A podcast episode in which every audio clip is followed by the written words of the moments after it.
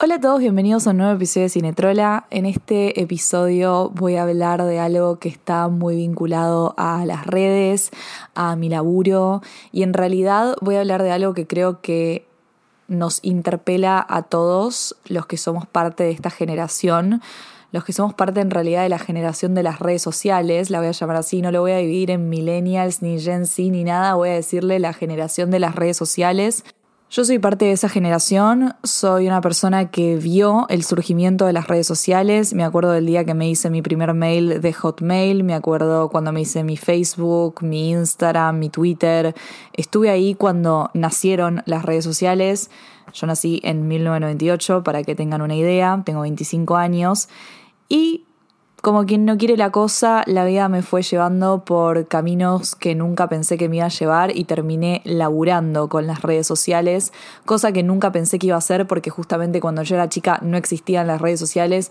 y en mi cabeza yo tenía otros sueños y además creo que es lo que se me dio a mí con el laburo y todo fue bastante como orgánico y no fue algo que planeé ni mucho menos. Y en este episodio no voy a hablar sobre lo que es trabajar en redes porque ya tengo un episodio dedicado a eso que se llama Lo que aprendí trabajando en redes sociales o algo así, que lo pueden escuchar acá en Cinetrola, que ahí hablo un poco de lo que, de lo que es laburar en redes, de periodismo, de la comunicación y todo. Pero en este episodio voy a hablar de algo que me pasó en el viaje, que fue una decisión que yo tomé en realidad más que algo que me pasó yo decidí en el viaje desconectarme bastante de las redes sociales, en este viaje que acabo de hacer, que me fui dos meses, para los que no saben.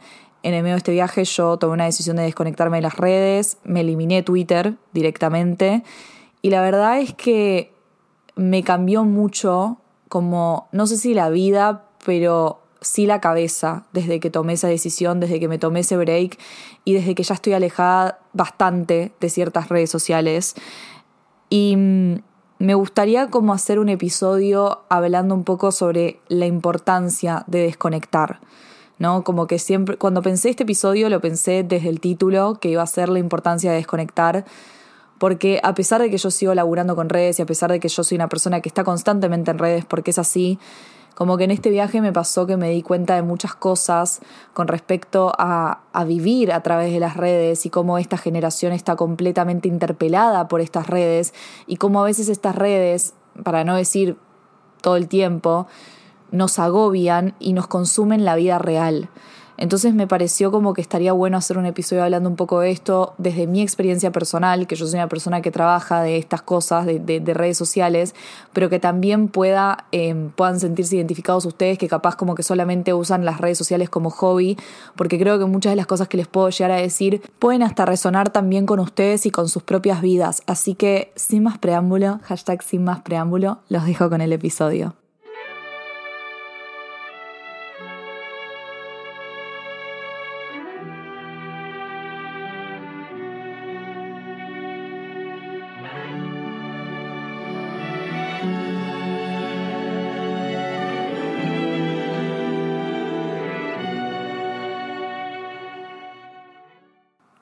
Yo estoy Chronically Online desde los 12 hasta te diría 11 años. Mi relación con las redes sociales obviamente que empezó como cualquier niña preadolescente entrando a la adolescencia, me creé un Facebook, jugué a Pet Society como la mayoría de ustedes también lo jugó, posteaba las cosas más vergonzosas en Facebook, tengo, tengo estados que realmente mejor que no salgan a la luz pero también mucha de mi conexión con las redes sociales fue a través del fanatismo. Yo cuando era chica ya me consideraba una recontra archi fangirl. Yo era fan, pero de un montón de cosas. O sea, me encantaría decirles que solamente era fan de Taylor Swift, pero la verdad es que no, yo era fan de un montón de cosas. Yo era believer, o sea, fan de Justin Bieber, yo era fan de Selena Gómez, era fan de Miley, era fan de Pretty Little Liars, era fan de Vampire Diaries, o sea, realmente era fangirl en, en lo que, o sea, literalmente la definición de fangirl era yo. Y la manera que tenía de expresarlo al mundo era a través de las redes sociales, sobre todo Facebook y Twitter. Yo en la vida real no podía mostrar tanto este fanatismo porque me daba vergüenza. O sea, yo era una nena de 12 años, yo era muy introvertida, o sea, era muy tímida, iba al colegio y no quería hablar sobre estos temas porque sentía que me iban a hacer bullying, que me iban a burlar, o sea, yo realmente era muy introvertida. Entonces la, la, manera de escapar de todo este mundo y de expresar lo que realmente me pasaba y de estas pasiones que tenía era a través de las redes sociales. O sea, yo a través de Facebook, a través de Twitter, como que me sentía libre y podía expresar este fanatismo, estas pasiones. Y es lo que le pasa a un montón de chicas hoy en día y lo que le pasó a un montón de chicas también en ese momento como yo. Porque cada vez que hablas con, con gente que, que, tenía Twitter en esta época y, Facebook y todo, y hablaba de eh, y expresaba tipo su fanatismo, le pasaba lo mismo, que en la vida real es como que sentía que no lo podía, no lo podía hacer. Entonces las redes sociales como que eh, funcionaban como un escape de eso. Y la verdad es que yo tengo recuerdos súper lindos de esta época porque para mí Twitter en esta época era básicamente hacerme amigas, o sea, tenía amigas de todo el mundo, no solamente Argentina, yo me he hecho amigas de Australia, de Estados Unidos, de Europa, o sea, Realmente tenía amigas de todo el mundo en donde nos conectábamos a cualquier hora y me quedaba hasta cualquier hora mandándole tweets a Justin, o sea, cosas que yo les digo, eh, realmente fue, fue mi infancia, o sea, fue mi infancia y fue una infancia re linda, re linda, porque Twitter era un lugar lindo, era un lugar que, que justamente era para, para nada, para ser uno mismo. Yo me estaba expresando de la manera que hoy me expreso, porque hoy también soy una fangirl, lol, que me encantan un montón de cosas. O sea, el nombre Cinetrola surge de ahí, porque soy una trola del cine, porque de la nada veo una película y digo, ah, es mi favorita, después veo otra y digo, ah, es mi favorita, ¿entendés? O sea, realmente soy una persona muy pasional y siempre lo fui. Entonces es como que, bueno, las redes sociales, ese fue como mi primer, eh, mi primer acercamiento a ellas, sobre todo Twitter y Facebook. Y después también, bueno, vino Instagram, que Instagram creo que vino a cumplir otro lugar en como nuestra vida y por lo menos en mi vida, que fue como algo más personal, ¿no? Como más de subir fotos. Yo soy muy fanática del estético, siempre me gustó lo estético. A mí me gusta ver cosas lindas, esto lo digo siempre, mi biografía de TikTok es I like pretty things por algo. Em, yo defiendo lo estético por sobre todo porque me parece que hay algo muy noble en el ser humano creando algo, algo lindo, algo bello. Creo que no hay nada malo en crear algo lindo, no me parece que se tiene que tildar de frívolo o lo que sea porque no, no tiene nada malo. Entonces para mí Instagram siempre funcionó como esa red social para mostrar algo lindo, ¿no? Como filtrar tu vida a través de como un, filtro extremadamente idealizado y bello porque ya fue, o sea, para feo está la, está la vida real. Y, y, bueno, nada, con Instagram fue como otro tema que siempre tuve como otro, otro acercamiento. Pero a medida que fui creciendo, las redes sociales se transformaron en algo más en mi vida. Yo en el 2020 creé Cinetrola y sin querer queriendo, las redes sociales se transformaron en mi laburo, porque yo para difundir Cinetrola utilicé estas redes sociales para crear contenido que tenía que ver con Cinetrola, pero para que la gente justamente venga a descubrir el podcast. Ese siempre fue el objetivo principal, que la gente escuche el podcast, period.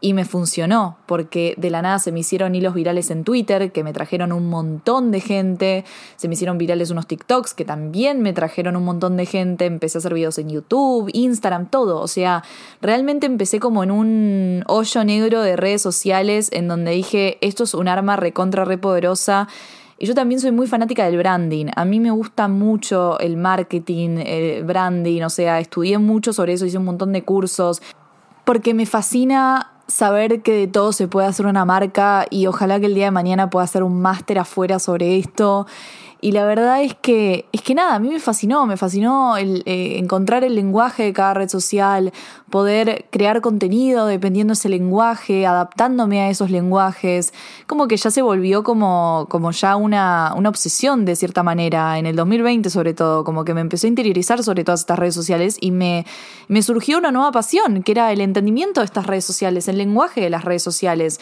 cómo crear contenido en estas redes sociales. Pero bueno, todo viene con pros y contras, ¿no? Porque a mí me trajo un montón de gente, me, me divertí muchísimo creando contenido, eh, me divierto todavía creando contenido, porque a ver, si hay algo que sigo siendo yo, es una fangirl, chicos. Yo soy una fangirl, como lo era a los 12 años. Cinetrola se creó para hablar de lo que me gusta, porque yo tenía una necesidad extrema de hablar de lo que me estaba pasando, de lo que me gusta. Como tenía la necesidad de hablar de esas cosas a los 12 años, sigo teniendo la misma necesidad a los 25 años. Yo soy una persona extremadamente pasional que necesita compartir sus pasiones, que necesita hablar del tema, porque lo hago cuando están mis amigas. O sea, yo me junto a tomar un café con una amiga y si acabo de ver una película que me volvió loca o acabo de comer un avocado toast que también me volvió loca, puedo estar 20 minutos hablando de ese tema, o sea, puedo estar una hora hablando de un avocado toast, ¿entendés? Pero porque estoy, porque la revivo, o sea, la revivo y soy así, y sé que un montón de ustedes también son así y por eso están acá. Pero bueno, eh, como dije, estar en redes sociales y estar tan, tanto, tanto en redes sociales lleva a un montón de cosas, buenas y malas. Y estoy en un momento en mi vida en donde las cosas son más malas que buenas, porque yo la verdad es que tengo una crisis existencial. No sé si decir crisis, no sé si llamarlo crisis existencial, pero es una crisis que tengo hoy, que tuve ayer y que probablemente voy a tener mañana. Y es que yo nunca quise que mi laburo sea estar en redes sociales, ni tampoco exponerme en redes sociales. Yo no me expongo como el 99% de los influencers que muestran hasta cuando van al baño, porque la verdad es que no es lo que yo quiero y no es lo que yo busco y nunca lo busqué ni tampoco lo voy a buscar porque me produce mucha ansiedad y lo digo así, 100% honesta con ustedes. Em, y, está, y la verdad que admiro profundamente a los influencers que se dedican plenamente a esto y lo monetizan y se muestran 24/7 eh, y todo, porque la verdad es que son unos empresarios del carajo, ¿qué querés que te diga? Pero yo no, no me siento cómoda haciéndolo, me, cada vez que como que me expongo un poquito de más, me siento incómoda, borro las cosas, eh, me agarra, me agarra nada, me agarra ansiedad porque no es lo que quiero, porque me pone mal, porque no sé, no, capaz que no hay una explicación más de que el hecho de que me da ansiedad. Y bueno, eso es algo que, que me, que me da bastante, como que me produce una crisis, porque es como que siento que cuando empezás a laburar con las redes sociales hay una línea muy fina entre hablar de lo que te gusta a tu manera, mostrándote como sos, y el exponerte por demás. Eh, y el, cuando hablo de exponerme por demás, eh, hablo de, la exposición que a mí personalmente me produce ansiedad, no de lo que uno puede creer que es exponerse por demás, porque repito, cada uno hace lo que quiere con sus redes. Si hay alguien que quiere mostrar esto cuando va al baño, está perfecto, cada uno hace lo que quiere, yo estoy hablando de mi experiencia. Y bueno, en medio de todas estas crisis y todo eso, em, a mí me pasó que cuando me fui de viaje en este último tiempo, tomé una decisión, yo creo que bastante sana, que fue alejarme bastante de las redes en este viaje, porque también yo cada vez que, me voy de viaje eh, es como que tengo esta, esta presión sobre mí misma para crear contenido, porque claramente el contenido de viajes es un contenido que garpa mucho, porque a mí también una de mis pasiones es viajar y a mí me, me encanta mostrarles a los lugares donde voy, las guías y todo pero la realidad es que llega un punto en donde estás de viaje y decís tipo, ay, tengo que crear contenido, tengo que crear contenido y dejas de disfrutar lo que estás viviendo, o sea, estás de viaje. Y yo en esta ocasión me fui con mis mejores amigas a Sicilia a disfrutar, amigas que me conocen de toda la vida, desde el colegio, amigas que no veo hace un montón, o sea, yo tengo a mi amiga Nani que vive en Milán hace dos años y estas eran mis vacaciones con ella y realmente no quería estar pensando en redes sociales, no quería que me, me nada, estar como con la cabeza en eso y dije, ya está, me voy a desconectar, me voy a desconectar por completo. Y fue una de las mejores decisiones que tomé en mi vida porque realmente estuve presente, o sea, estuve 100% presente ahí con ellas, con el lugar, con la comida, con la cultura, conmigo misma. O sea, fue realmente una experiencia súper llenadora que me parece que es importante que cada uno pueda tener estos momentos de desconectar y estar con el mundo real. Otra decisión que yo tomé en el medio de todo este viaje fue eliminarme Twitter, eliminarme la red social, esta red social que básicamente me acompaña de los 12 años, como yo les dije. Y, por qué decidirme de Twitter, cosa que nunca pensé que iba a poder hacer, porque real es como que yo entraba a Twitter todos los días, era adicta a Twitter, creo que es la red social que más adicción me produjo en toda mi vida porque no solamente para, para expresarme y todo eso, sino que es una red social recontra archi graciosa y segundo, eh, sirve mucho para informarse y yo soy una persona que le gusta estar informada, que mi laburo, mi laburo demanda que yo esté informada. Y la verdad es que Twitter es como la manera más fácil y más rápida de informarte. Vos entras, scrolleas y sabes exactamente lo que está pasando en el mundo. Yo creo que las noticias vienen antes en Twitter que en, que en cualquier otro lado. Em, los memes empiezan en Twitter, todo empieza en Twitter. Entonces, desde ese punto de vista, la verdad es que es una red social súper interesante y que a mí me servía muchísimo en ese momento. ¿Qué pasa? Llegó un punto en donde Twitter se volvió extremadamente tóxica en mi vida porque, newsflash, ser conocida entre muchas comillas y tener seguidores entre muchas comillas, le da una puerta un montón de gente a que te odie sin razón alguna. Y eso es lo que me pasó a mí.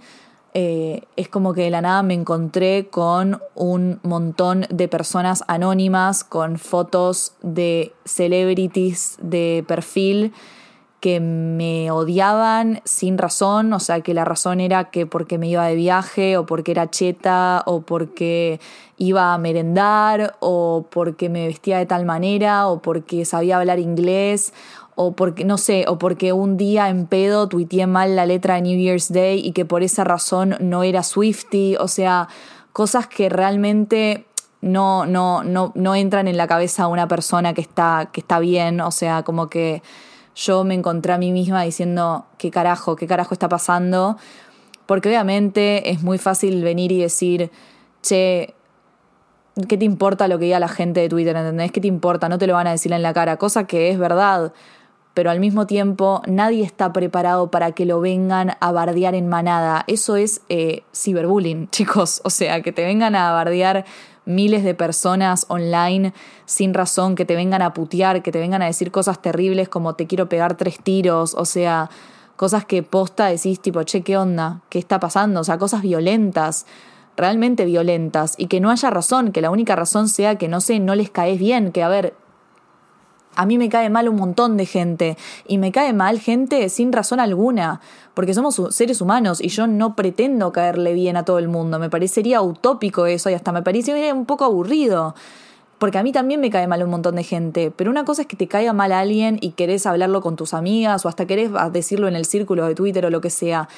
Pero otra cosa muy diferente es agarrar un tweet o algo de esa persona, llevarlo a las redes sociales con la intención de que un montón de gente se sume a tu odio para básicamente odiar en manada a alguien. O sea, ¿ustedes se dan cuenta de lo horrible que es eso? O sea, es, es de sorete, es de sorete de persona, es de, es de mala gente, o sea, es de mala gente, realmente. Y es como que en Twitter se normaliza este tipo de, de, de, de acciones, de comportamientos, y no hablo solo por mí, hablo de que se lo hacen a, todos, o sea, a cualquier persona que elige exponerse tan solo un poco, ya Twitter es como, ah, listo, una puerta abierta para poder bardearlo en manada porque esa persona eligió exponerse. Y obviamente que cuando una persona elige exponerse en redes sociales, eso viene con una letra chica en el contrato que dice, la gente te va, te va a bardear. La gente te va a bardear. Y si no te lo vas a bancar, capaz que esta no sea la vida que, que querés para vos. Y esta también es una crisis que yo tengo constantemente, porque no es que, a ver, a mí no me gusta, ¿a quién le gusta que lo bardeen? Hay gente que le puede importar menos que a otra, pero a nadie le gusta que lo bardeen. A nadie, chicos, a nadie. Y, y yo creo que una cosa es que, te, repito, una cosa es que te caiga mal alguien, que capaz es que hasta que lo odias y decís, ay, no, no, no, no soporto a esta persona. Pero ¿por qué ¿por qué lo vas a llevar a, un lugar público? ¿Por qué quieres incitar a las otras personas a que lo bardeen? O sea, ¿por qué tanto odio? ¿Entendés? ¿Por qué tanta, maldad?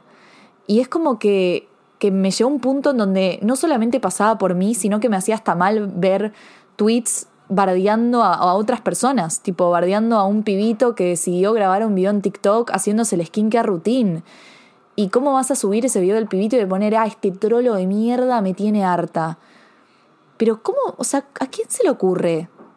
¿A quién se le ocurre? O sea, ¿ustedes van por la vida hablando así? ¿Ustedes van por la vida bardeando a la gente que no conocen? Porque después obviamente que te das cuenta que ninguna de esas personas como que te lo va a decir en persona, claro pero después al mismo tiempo te tenés que bancar que encima digan mentiras. A mí, chicos, me, han inventado que yo compré la valla de Phoebe Ragers, ¿entendés? O sea, me han, inventado cada cosa que vos decís, ¿qué onda? O decir, no, porque esta llegó cinco minutos, eh, cinco minutos antes de que empiece Phoebe fue a la valla. ¿What? ¿What? Cuando estuvimos con mis amigas desde la mañana, ahí, es como, es como que realmente decís, ¿qué hago yo acá? O sea, ¿qué hago yo acá? ¿Entendés? Y, y ahí fue cuando en el viaje como que dije, ¿sabes qué? Me tienen harta, o sea, no, esto no me está haciendo bien. Esto no me está haciendo bien y, y me eliminé la red social, o sea, me la eliminé. Me la eliminé y me pasó algo re loco, algo que no me esperaba, y es que no la extrañé. No la extrañé. Em, me pasó que, que la nada no, no tenía ganas de entrar, no me interesaba. Me enteraba tarde de todo, me enteraba tarde de absolutamente todo, pero no me importaba tampoco, no me importaba. Y por eso les quiero decir un par de cosas que aprendí, como una listita, porque amo las listitas y ustedes también las aman, de cosas como que aprendí en este proceso de desconexión de, de las redes, no solamente haberme eliminado Twitter, sino de haberme desconectado bastante de Instagram, de TikTok, de bueno, de todas las redes sociales que consumo y de haber estado más como en el presente y de cosas que, que sigo haciendo y que y de cosas que, que, me di cuenta, a pesar de que laburo, sigo laburando de redes y sigo creando contenido, como que siento que el mindset me cambió bastante y algunas cosas que yo antes pensaba ya no las pienso más y tengo mucha más paz mental. Así que empecemos con la primera cosa que aprendí, que es por haber estado toda tu vida online, no quiere decir que vayas a extrañar las redes sociales cuando las dejes. Yo no extraño nada. Sigo la misma idea que venía hablando hace poquito. Yo estuve en Twitter desde los 12 años y de un día para el otro la dejé de usar y no la extrañé para nada. o sea, no la extrañé, no la extraño, no me importa enterarme tarde de las cosas, no me da FOMO, cosa que me pareció bastante raro porque yo pensé que me iba a dar.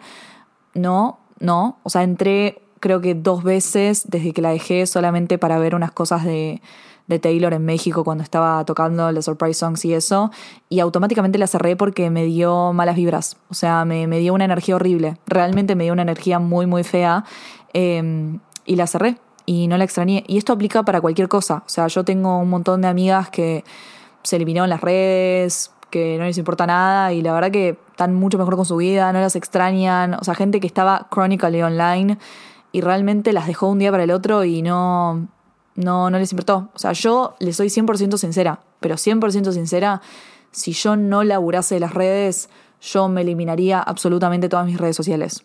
Todas. Desaparecería del mundo. Y esto es 100% real, lo haría, pero trabajo de redes sociales y me gusta mi laburo. Pero si no, yo te juro que lo, las abandono. Y el día de mañana yo no planeo laburar de redes sociales toda mi vida, para nada y el día de mañana que no necesite mis redes sociales o que no necesite crear contenido en redes sociales, las tendré solamente para investigación y no subiré nada, porque creo que no, no las voy a extrañar. O sea, es la realidad, porque no me pasó en el momento de desconectarme que no las extrañé. Entonces, si estás en ese momento en donde decís, ay, como que me quiero ir porque me está haciendo mal y qué sé yo, pero siento que después voy a entrar y va a ser más fuerte que yo y qué sé yo, trata, Trata y hacelo. Fíjate qué te pasa. Porque te juro que de la nada van pasando los días y decís, che, hace una semana no entro, hace dos semanas no entro, y de la nada no entraste hace tres meses y no lo extrañas. Y eso es algo creo que bastante fantástico. La internet no es el mundo entero, yo sé que piensan que sí, pero no. Y esto a mí me pasa muchísimo. Cuando yo estaba en Twitter, yo realmente creía que el mundo entero era Twitter. Porque Twitter tiene como esta ilusión de que todo lo que pasa pasa en Twitter. Y es como que es una especie de submundo que tiene su propio lenguaje, que tiene sus propios chistes. Y es como que de la nada vos sentís que el mundo entero piensa como Twitter. Que si vos ves que alguien, que, que todo Twitter odia a alguien, vos decís, ah, el mundo odia a esta persona. Si Twitter está hablando de esto, todo el mundo está hablando de esto. Realmente a mí me pasaba eso. ¿Y qué pasó? La vida me demostró todo lo contrario. Justo cuando yo dejé Twitter, eh, estaba de viaje y nada, yo estando de viaje conocí un montón de gente increíble de un montón de países gente real, del mundo real. Y de la nada, hablando con esta gente, claramente me di cuenta que el mundo es mucho más grande que una red social. Y parece una boludez lo que les estoy diciendo. Ustedes, me van a decir, pero Barbie, naciste ayer, es obvio que, que el mundo real es el mundo real y es mucho más grande que Twitter. Sí, obviamente que es obvio. Pero cuando estás tan consumida por una red social, ya sea Twitter, Instagram o lo que sea, o todas las redes sociales, llegas a crear una ilusión de que el mundo es eso, de que el mundo es lo que ocurre en esas redes sociales y no lo que ves acá afuera, lo que es tocar pasto, ¿no? La famosa frase, salí y toca pasto, es real. Porque de la nada empezás a hablar con gente que te cruzás de la vida y decís, mamá, o sea, esta es la vida, ¿entendés? Hablar con una persona que viene viajando desde diciembre por todo el mundo y está completamente desconectada y de la nada te cruzás con ella en un hostel y hablas y tenés una conversación recontra re hermosa y así con un montón de gente alrededor del mundo y te das cuenta que, que esa es la vida real. Y también te das cuenta que la gente no piensa como en Twitter. O sea, a mí me, me choqueó mucho esta idea de que capaz en Twitter a veces ponen bueno, tenemos que hacer tal cosa en tal lugar, ¿no? Como puede ser un fan action o puede ser cualquier tipo de cosa. Y de la nada, la gente de la vida real no lo hace, ¿no? Y esto hasta puede parecer, puede llevarse a las elecciones o puede llevarse hasta una votación de Gran Hermano, ¿no? Voy a poner el ejemplo de Gran Hermano. De la nada todo Twitter decía, se va tal, se va tal, se va tal, ta, ta, ta, ta, ta, ta, ta, qué sé yo. Y de la nada llegaba la votación de Gran Hermano y no se iba tal persona. ¿Entendés? Y es como, ¿cómo puede ser que no se fue tal, tantas personas? Porque si en Twitter pusieron que se iba esa persona. Y vos decís, ¿cómo puede ser? Si todo el mundo en Twitter está diciendo que se iba. Y después ahí te das cuenta que el mundo real no es Twitter. Y acabo de dar el ejemplo más estúpido de mi vida, pero realmente es lo único que se me ocurre para explicárselos. Que la gente real no piensa como en Twitter, de que el mundo real es mucho más grande que las redes sociales, de que la vida no pasa por Instagram o por Twitter o por, por TikTok o por cualquiera de estas redes sociales. O sea, el mundo real y la vida real está ahí afuera y es muy importante que lo vivan. O sea, es muy importante que tengan conexiones reales porque eso es lo que va a perdurar y eso es lo que realmente importa. Y voy a mi tercer punto. La gente que verdaderamente importa es la que te conoce en la vida real y esto a mí, la verdad es que me quedó grabado y no me lo voy a sacar más y creo que es la enseñanza más importante de todas. A mí realmente me pasó en un momento de decir, che, o sea, si tanta gente me odia, ¿qué estaré haciendo mal? ¿Qué hice mal? Tipo, soy una forra en realidad, tengo algo que está mal. Porque obviamente te empezás como a replantear ese tipo de cuestiones. Porque si tanta gente te está bardeando es como, ¿qué onda? Pero de la nada tenés a tu vieja, a tu viejo, a tu mejor amiga de toda la vida, a tus amigas de la facultad, a la gente que te conoce de toda la vida, que viene y te abraza y te dice tipo, te quiero, o sea, te conozco, la gente que realmente me ve, que, que habla conmigo, que, que me conoce desde que soy chica, de que sabe cuánto laburé para esto, de que sabe de que, de que cuando tengo 12 años que hablo de películas, que, que siempre fui de esta manera, que la única diferencia es que ahora hay gente que me escucha. Es como gente que realmente te conoce, sabe la persona que, sos, tipo, sabe las cosas que te reís, sabe las cosas que te dan miedo. La gente que, que te conoce, la gente real es la que importa. Las demás personas no importan absolutamente nada. O sea, una, una persona que no conoces de las redes sociales no es nadie en tu vida.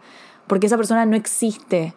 No existe. Porque, primero que nada, es un ente de redes sociales. Y segundo, si esa persona te ve en la, vida, en la vida real, no te dice nada. No te dice ni hola, ¿eh? pero ni hola. Porque si hay algo que hay en redes sociales es gente tímida, es gente muy tímida. Y también hay mucha bronca de la gente tímida hacia la gente que se expone.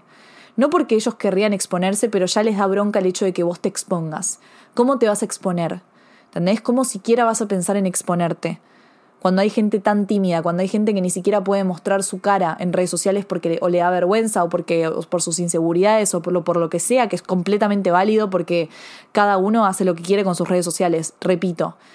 Pero hay mucha bronca, hay mucho resentimiento, hay muchos sentimientos horribles que se esconden en esas redes sociales y por eso es tan importante conectar con tu gente real, como ir a tomar algo a lo de una amiga, eh, ir a tomar un café, comer con tus papás, eh, pasar quality time no solamente con vos misma, sino con la gente que te quiere y que te conoce y que te va a abrazar y que realmente es la que importa. O sea, yo en este viaje con mis amigas conecté muchísimo y es gente que me conoce, repito, desde los 10 años que me conocen mis amigas. Mi mejor amiga me conoce desde los 7 años, desde los 7 años y sigue siendo mi hermana sigue siendo mi mejor amiga y es la persona más importante que tengo en mi vida. Y en este viaje conecté con ella, estuve con ella. Ella que, que sabe absolutamente todo de mí, sabe las cosas que repito, que me hacen reír, las cosas que me dan miedo, las cosas que me, me, irritan, es la persona que me caga pedos, es la persona que va a estar para mí en absolutamente todo.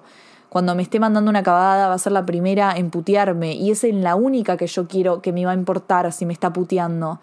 A mí me importa que me puteen mis amigas, me importa si me putean mis viejos, me importa si me putea gente que realmente me conoce y que me dice, che, estás haciendo las cosas mal, che, ¿qué, hiciste acá? ¿Entendés? Eso es lo que realmente importa.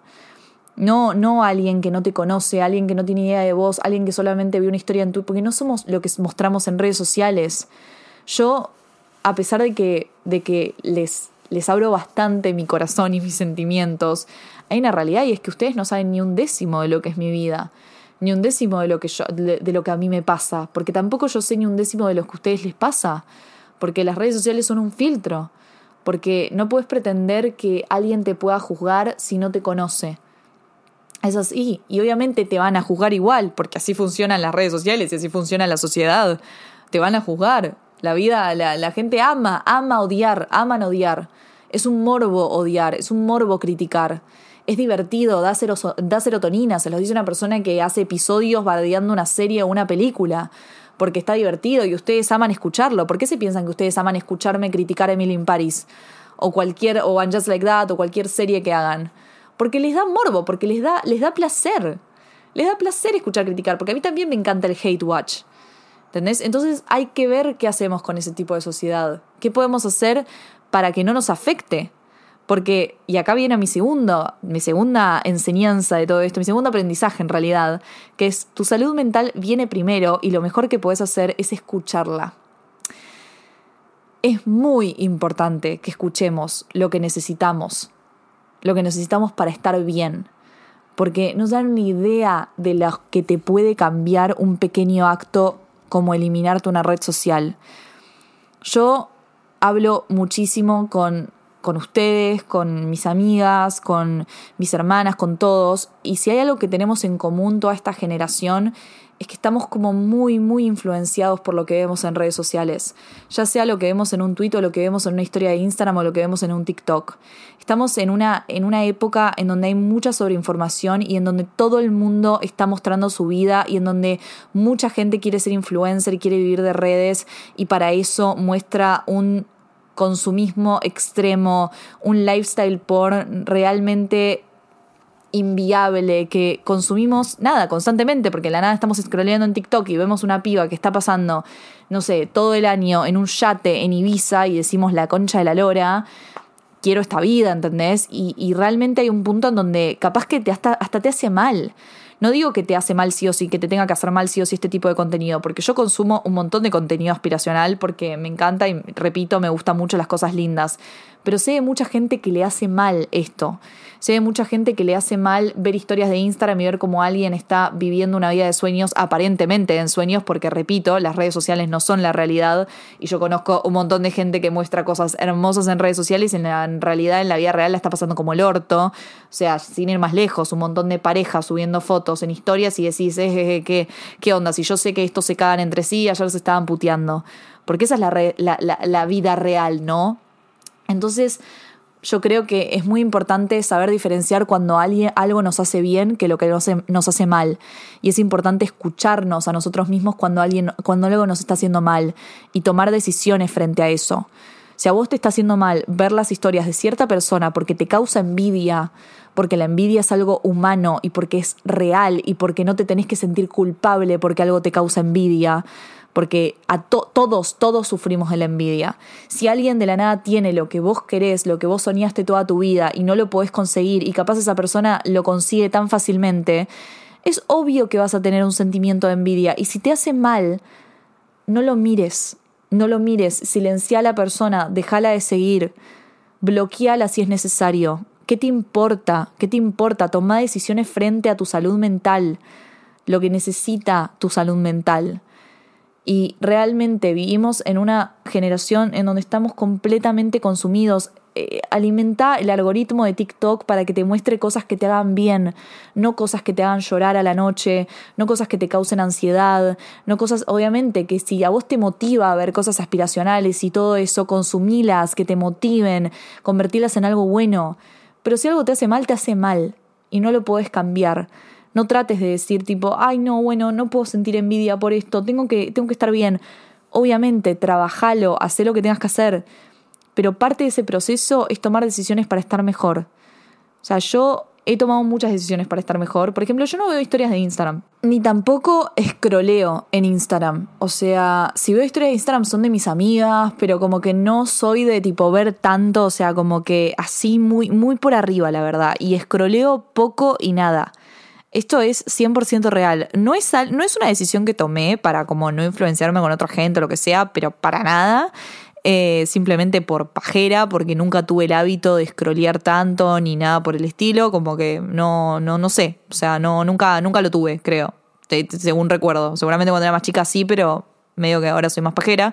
Eh, entonces no, me da, me da paja scrollear. Pero también, por ejemplo, no sé, yo he silenciado ciertas personas porque capaz que me hacía bien, mal ver, ver lo que subían, pero no por una cuestión de envidia ni nada, sino porque capaz que me hacía mal por porque me caía mal esa gente, entonces como para no generarme un sentimiento raro, tipo silencié, o sea, como que son decisiones que capaz la gente no normaliza tomar porque dice, ay no, bueno, tipo, voy a ser madura, voy a ser la bigger person. Newsflash, ser madura y ser la bigger, la bigger person es tomar ese tipo de decisiones.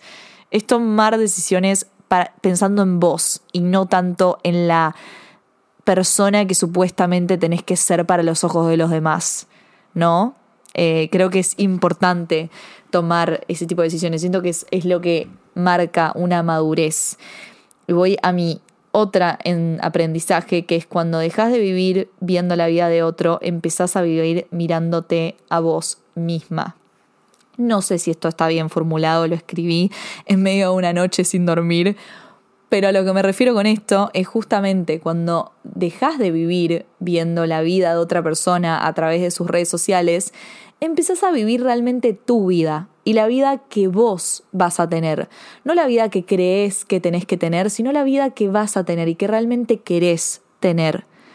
Porque muchas veces cuando nosotros vemos la vida de otras personas, ya sea a través de TikTok o Instagram o Twitter o lo que sea, nos vemos como influenciados a tener que vivir esa vida.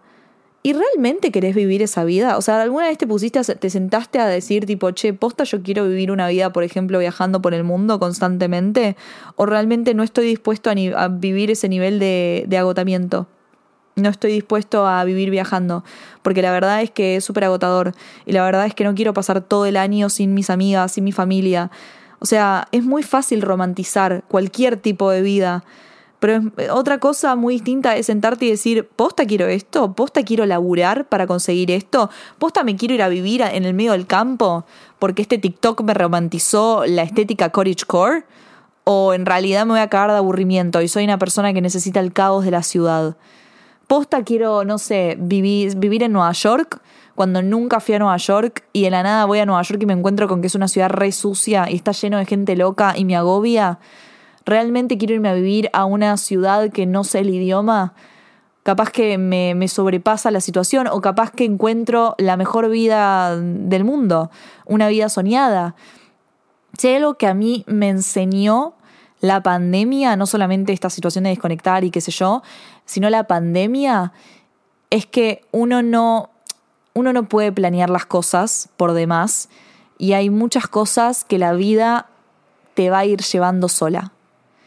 Yo no soy una persona que se pasó la vida planeando de acá a cinco años, de acá a diez años, hasta que un día cayó una pandemia, se me dieron vuelta todos los planes y terminé con una vida completamente diferente. Ayer a la noche, por ejemplo, eh, había encontrado una agenda del 2020 en donde yo había como anotado, a principio de año había anotado una entrevista de trabajo. Yo creo que nunca conté esto, pero yo el 2 de marzo de 2020 tuve una entrevista de trabajo en un medio ultra tradicional de acá de, Argentina que estaba por quedar. O sea, ya había hecho la entrevista, todo estaba por quedar, ¿eh? Estaba por quedar. Me, me dijeron, bueno, listo, seguramente empieces en dos semanas. ¿Qué pasó? Cayó la pandemia. Cayó la pandemia. Esto es 100% real. Cayó la pandemia, me mandaron un mail diciendo que no iban a poder continuar con, esta, con el proceso de selección, que claramente la, situación de, del mundo no era la, adecuada para, tomar estas decisiones y que bueno, que cuando termine esta pandemia en dos semanas, en dos semanas se terminaba como la cuarentena, eh, ahí podíamos retomar claramente. También en mi agenda estaba subrayado en abril, tipo fin de la cuarentena con un signo de pregunta. Pobre, pobre, pobre Barbie del 2020, no sabía lo que le esperaba. Y después en otra fecha de abril estaba lanzar el primer episodio del podcast. Ay, me voy, a, poner a llorar. Me voy a poner a llorar. Em, y, y, me pasó algo re loco porque vi eso y dije, no, guacho, mira lo que es la vida. Mira lo que es la vida. O sea, mira lo que es la vida de que, de cómo cambia. O sea, cambia literalmente en cada esquina. La vida cambia en cada esquina. Y, y es como que yo, si no, si no hubiese pasado todo lo que pasó, hoy no sería la hoy no estaría grabando esto. O sea, los días así, hoy no estaría hablando con ustedes, ustedes no me conocerían a mí, Cinetrola no existiría. Mi vida sería otra. Mi vida sería otra, por completo. Y hubiese sido capaz una vida que yo no quería vivir hubiese sido una vida que yo pensaba que tenía que vivir. Porque yo antes de Cinetrola es como que, claro, yo tenía mi plan de trabajar en un medio tradicional, periodismo, todo, ta, ta, ta. Y en realidad esa era la vida que yo creía que quería vivir, porque la veía a través de las redes, porque la gente que admiraba tenía ese tipo de vida, los periodistas que yo admiraba, que yo sigo admirando, porque son gente que yo leo y que me encanta cómo escriben y me encanta su, su, su trayectoria y todo, pero porque admiras a alguien no quiere decir que vos vas a tener esa vida o que vos querés esa vida o que vos estás preparado para esa vida. Y para mí eso fue una reenseñanza, o sea, fue, una, fue un reaprendizaje, ese proceso de decir, che, o sea, a mí me cambiaron todos los planes. Yo me quería ir a estudiar afuera apenas terminé la facultad y no pudo ocurrir eso por un montón de factores que ocurrieron.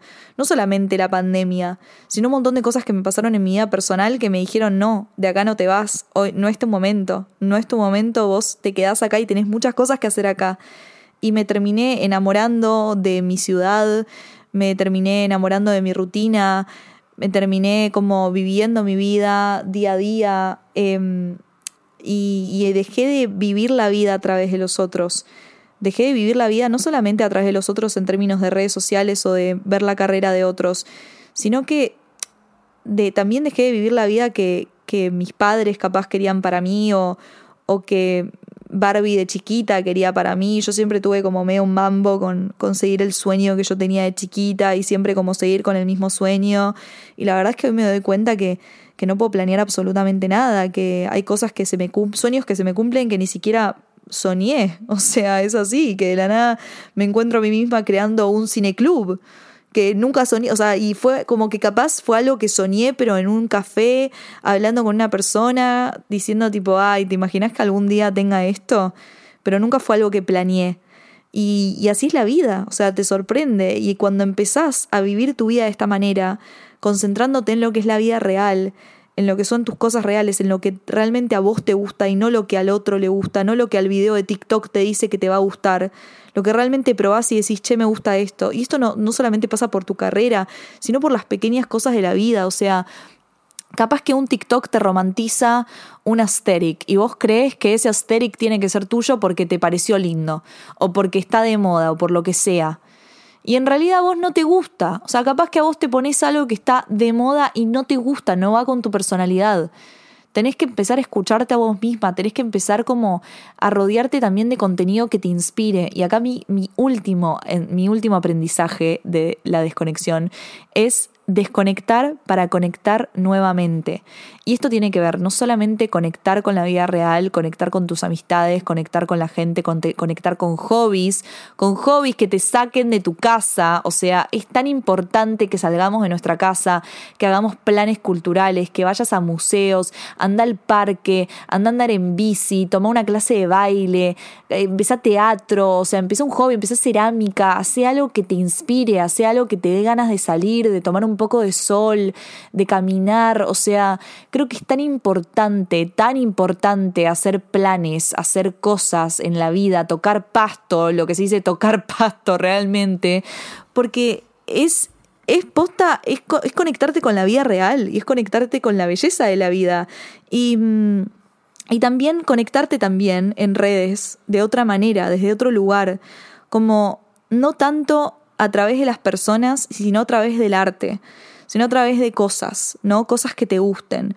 Empezá a seguir, no sigas tanto influencer capaz, o sí, pero un influencer que realmente te llegue, un influencer que realmente vos conectes con esa persona.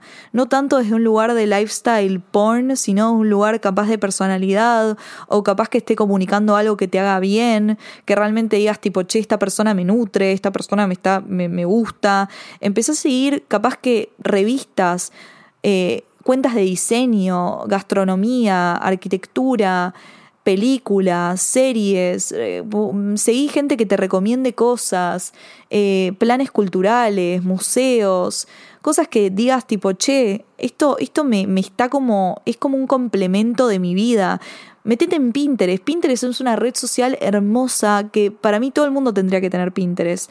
Hacete boards en Pinterest, inspirate, empezá a investigar todo lo que te gusta y no solamente eh, que te gusta, no sé, lo que te gustaría hacer de tu vida, sino lo que te gustaría consumir, tipografías, comida, cocinate a vos misma, o sea, tené cosas que realmente te conecten con vos y deja de vivir tanto como a través de lo que, de lo que otro está viviendo, ¿no? Ay, porque esta eh, se fue a este evento y qué sé yo, y no me invitaron, y ay, yo quiero tener esto y esto. Y es como, baja un poco a tierra, concéntrate en lo que tenés, concéntrate en lo que realmente querés, lo que te gusta, y conecta con eso. O sea, desconecta de, de lo aspiracional, desconecta de de lo que te hace mal, de la envidia, de los malos sentimientos, de lo que no te da paz mental, y empecé a conectar con lo que realmente decís, che, me hace bien, o sea, esto me hace bien, esto me da paz mental, porque de la nada, chicos, yo les juro, o sea, yo parece una boludez, y ustedes me van a decir, Barbie, está flasheando, este es el episodio más flashero que hiciste en tu vida, y puede ser que lo sea, pero yo les juro que también es el más real, es uno de los más reales por, por, lo menos, porque cuando yo estaba ahí de viaje, tirada en la playa con mis amigas en Sicilia, les juro que no me importaba absolutamente más nada en la vida. O sea, yo estaba con mis amigas riéndome como si estuviésemos en un recreo de colegio y podría haber sido Sicilia como podría haber sido literal nuestra aula podríamos haber tenido 25 años como podríamos haber tenido también 15. Y esa es la energía que quiero en mi vida. Yo quiero la energía de gente que me conoce y que me quiere. No quiero energía de gente que no me conoce y que me odia sin razón. O, simplemente gente que capaz que no aparece, pero ya de por sí te mira las cosas y te tira mala, mala onda, ¿entendés? Eh, y yo aprendí mucho sobre esto desde que estoy en redes sociales, desde que estoy tan presente, desde que me sigue gente y todas esas cosas aprendí primero a no ser tan impulsiva en todos los aspectos de la palabra. Primero en no, en que a veces me tengo que callar la boca. Aprendí a callarme la boca en ciertos momentos porque yo soy una persona muy impulsiva que le gusta dar su opinión sobre todo, por eso tengo un podcast, LOL, por eso soy comunicadora, por eso soy periodista, por eso ahora tengo un newsletter, soy una persona que le gusta dar su opinión. Y la verdad es que aprendí a callarme un poco la boca y que no siempre es necesario dar tu opinión sobre absolutamente todo. A veces solamente te tenés que quedar callada y capaz mandarle eh, lo que opinas a una amiga y eso, y ya está, porque ya no me siguen 500 personas, tengo una plataforma, eso viene con una responsabilidad y también viene con, hacerse cargo de ciertas cosas que decís y decir tipo, ¿sabes qué? Mejor me voy a callar la boca. No, no me va, ¿a qué me va a dar hablar sobre este tema? Nada, así que mejor me callo la boca. Y esto aplica para todos, tengan 500 o 20 mil seguidores, a veces es mejor callarte la boca y a veces es mejor no compartir tanto Cuanto más discreta, mejor, me dijo una amiga el otro día, y es verdad, y es muy verdad, Tiene, hay mucha verdad en esa frase. Chicos, cuanto más discretos somos, mejor. Porque hay mucha gente chota del otro lado en las redes sociales que no sabes quiénes son. Hay gente que te va a tirar muy mala energía porque simplemente están disconformes con tu vida o porque simplemente con su vida o porque simplemente les caes mal. Entonces, a veces una, porque está tan contenta, porque le pasó algo, por, o por ansiosa, de la nada tuitea o postea que está re feliz porque le pasó esto, porque tuviste algún logro, y de la nada hay una bicha atrás de la pantalla que te tira mala energía. Que dice, ah, ¿te entendés? Y como que esa energía, ya de por sí, como que la estás dejando que te, que te, que te afecte de alguna manera. Entonces, yo por, por, lo menos yo aprendí a callarme un poco las cosas, a guardarme y a poder como compartir cosas lindas con mi familia, con mis amigos, con la gente que realmente importa. Eh, y cuando realmente las cosas estén seguras o hayan pasado, recién ahí hablarlas con la gente, con, compartírselas con ustedes o lo que sea, porque la realidad es que, es que, es que uno no, no necesita, no necesita energía que no, no, no tiene por qué, no tiene por qué soportar.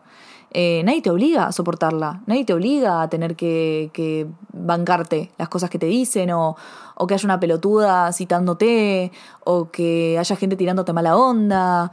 ¿Por qué, lo te, ¿Por qué te lo tenés que bancar? No te lo tenés que bancar. O sea, tenés que simplemente seguir con tu vida y tomar decisiones eh, para que te ayuden a, tener paz mental. Bloquea, bloquea gente, normalicemos el bloquear. No, no es de inmaduro bloquear. Bloquea, bloquea todo lo que tengas que bloquear, silencia todo lo que tengas que silenciar pero nunca dejes tampoco de hacer cosas por la otra persona. ¿no? Nunca dejes de, de, hacer algo que te gusta porque tenés miedo de lo que vayan a decir de vos o porque te vayan a bardear o lo que sea. No les des ese placer, nunca les des ese placer a la gente, porque eso es lo peor que puedes hacer. Eh, hay una gran frase de Samantha Jones en, en Sex and the City que dice: If I had to worry about whatever bitch was, uh, whatever bitch in New York was saying about me, I would never leave the house. Si tuviese que preocuparme por todo, por lo que cualquier bitch de Nueva York dice sobre mí, no podría dejar la casa, no podría salir de mi casa. Y es verdad. O sea, uno no puede dejar de hacer cosas porque el otro, porque el otro va a hablar o porque el otro está disconforme con su vida y te quiere bardear o porque tenés miedo de que alguien te diga algo o lo que sea. Pero sí puedes tomar decisiones para tener una mejor paz mental, para tener paz mental. Y simplemente eso, y para poder seguir haciendo tus cosas sin que te afecte, sin que el otro tenga la posibilidad de siquiera entrar a tu plano. Y acá me gustaría hablar para finalizar el episodio de una de mis canciones favoritas de Taylor y una de mis canciones favoritas de folklore, que es The Lakes.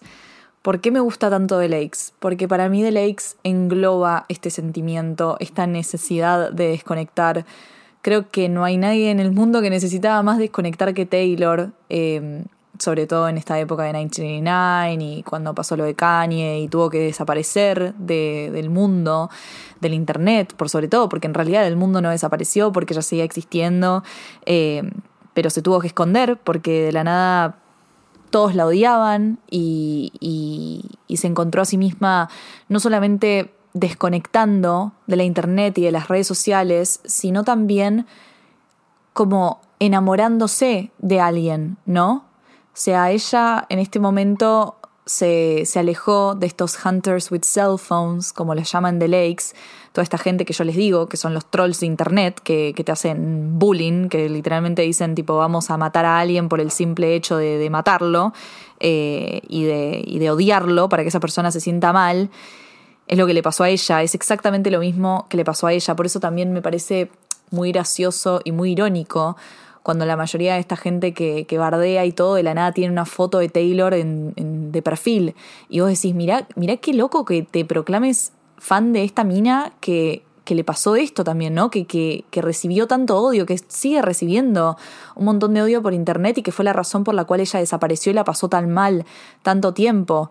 Y vos estás haciendo exactamente lo mismo. Eh, y a mí me gusta mucho The Lakes porque, porque habla de este sentimiento, ya desde, su, desde cómo suena la canción. Para mí algo muy lindo que tienen las canciones de Taylor es que suenan, no, solo, no todas, pero la mayoría suenan como el sentimiento.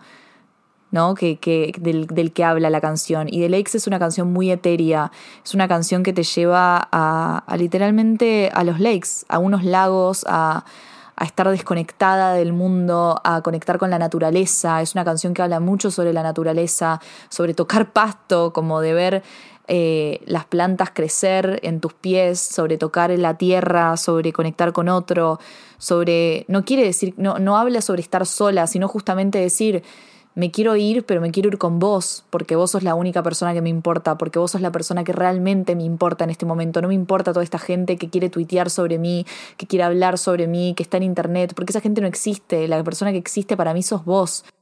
Habla de querer ver crecer a la naturaleza, de querer vivir cosas y que no haya la necesidad de tuitearlo, que cuando dice em, with no one around to tweet it, ¿no? Como no, no, no, no es necesario exponer todo lo que nos está pasando, no es necesario que mostremos todo lo que estemos viviendo, como eh, si viste como la famosa frase, si no hay foto no existió, ¿entendés? Si no hay historia no existió. Pareciese que vivimos en la generación de que si no subís una historia no viviste algo. Y yo realmente creo que está la ansiedad de decir tipo, ay, estoy viviendo un momento tan lindo lo tengo que compartir. Sí o sí lo tengo que compartir, porque si no lo comparto parece como que si no, si no, no, no lo viví. ¿no? Capaz que estás viendo la escena más mágica de tu vida con el paisaje más hermoso y sentís que si no, que si no lo compartís, ni siquiera es que te digo si no le sacas una foto, porque es hermoso sacar fotos y me parece algo bellísimo. Pero otra cosa es tener la, la ansiedad de querer subirlo de querer subir esa foto, de querer tuitearlo, ¿no? Y estoy hablando de una experiencia personal, porque yo al estar tan metida en redes, me encontré en un momento en donde en mi vida en donde sentía que tenía que subir todo, porque si no lo compartía sentía que no existía, que no lo había vivido. ¿no? Quería que la gente vea que lo había vivido, porque, pero no por un tema de, ay, miren lo que estoy viendo, ¿entendés? Era por un tema de que yo sentía que, que lo tenía que hacer, era como ya un, un impulso. Y aprendí en este viaje que, que, no es así, que obviamente es re lindo compartir los momentos y hermoso, pero no son necesarios de compartir todos los momentos. Hay momentos que simplemente los vivís y los tenés que disfrutar para vos. Y está perfecto eso, y es muy sanador. Yo creo que Lakes también eh, habla también, bueno, de, de los poetas, eh, de algo, creo que habla de cosas muy puras de Lakes, ¿no? La poesía es algo muy puro. La poesía habla de, de los sentimientos, de los sentimientos crudos, de, de la belleza, ¿no? Habla de, de, vivir la belleza por el, simple, por el simple hecho de sentirla, ¿no? De mostrarla, de sanar. Creo que es una canción muy sanadora y creo que no es, no es coincidencia de que sea la, la última canción en folklore, ¿no? En realidad es del deluxe version, de la deluxe version de folklore. Podríamos decir que es la última del álbum. Un álbum que se escribe en cuarentena, un álbum que se escribe cuando el mundo nos obligó a desconectar, a parar, a bajar tres cambios y a justamente meternos en nosotros mismos y decir qué onda, o sea, de pensar qué, qué, es la vida, qué tenemos alrededor nuestro. Capaz que uno de los momentos en donde más conectados estábamos en las redes sociales, pero al mismo tiempo tan desconectados estábamos del mundo exterior. Y, y, creo que fue un momento de reflexión y creo que también esta canción habla de, de poder volver afuera, de poder volver a conectar con la naturaleza, de, de lo que realmente importa, ¿no? Eh, y es una canción que yo por lo menos siempre escucho cuando necesito eso, cuando necesito bajar tres cambios, cuando necesito bajar con, conectar conmigo misma, conectar con el otro. Eh, cuando de la nada quiero literalmente irme a The Lakes, pero que no me voy a ir a The Lakes sin, sin mi gente, sin mi mejor amiga, eh, sin mis amigas de toda la vida, sin mi familia, sin mis sobrinos, gente que realmente me abraza, que, que me conoce. Yo viví este viaje desde un lugar muy, muy puro y muy yo, y creo que fue el viaje o de los viajes que más disfruté en mi vida, no solamente por mis amigas, sino porque también tenía la pureza de mis sobrinas, la de mi hermana, gente que, que me acompañó durante toda mi vida y me va a acompañar, y la gente que yo miro a los ojos y digo, esto es lo que realmente importa, porque para mí ellos son de lakes, no me tengo que ir a unos lagos para para desconectarme y para reconectarme conmigo misma. Tengo que simplemente tener una charla con mi hermana, abrazar a mi sobrina, reírme con mi mejor amiga, que mi mamá me cae a pedos capaz y ahí realmente entender lo que es la vida real.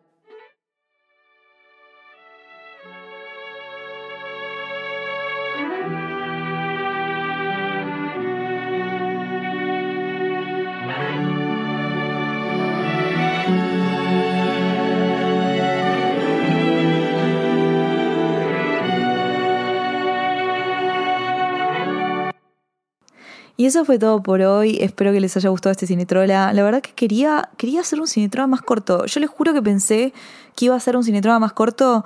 Y no sé, se ve, chicos, que yo ya no tengo el poder de, síntesis que tenía en el 2020. ¿Ustedes se acuerdan cuando mis, mis Cinetrolas duraban tipo 15 minutos? O sea, yo posta, tengo Cinetrolas de cuando recién empezaba que duraban 15 minutos. Yo no entiendo en qué momento tuve tanta ganas de hablar. Y encima estaba en la pandemia, se supone que ahí tenía más ganas de hablar. Pero bueno, no, no, no, no puedo callar la boca. No puedo callar la boca, vamos a trabajar en esto igual porque ya les dije, yo quiero episodios más cortos. Episodios más cortos. Esto viene, o sea, para mi cabeza, me lo estoy diciendo a mí misma pero bueno, nada, quería hacer de vuelta una, mm, una como conclusion a este episodio, como lo solía hacer en mis episodios anteriores, eh, para decirles que nada, ya saben que si quieren algún episodio lo que sea, un request, me lo pueden dejar en mis redes sociales, que es arroba cinetrola en Instagram.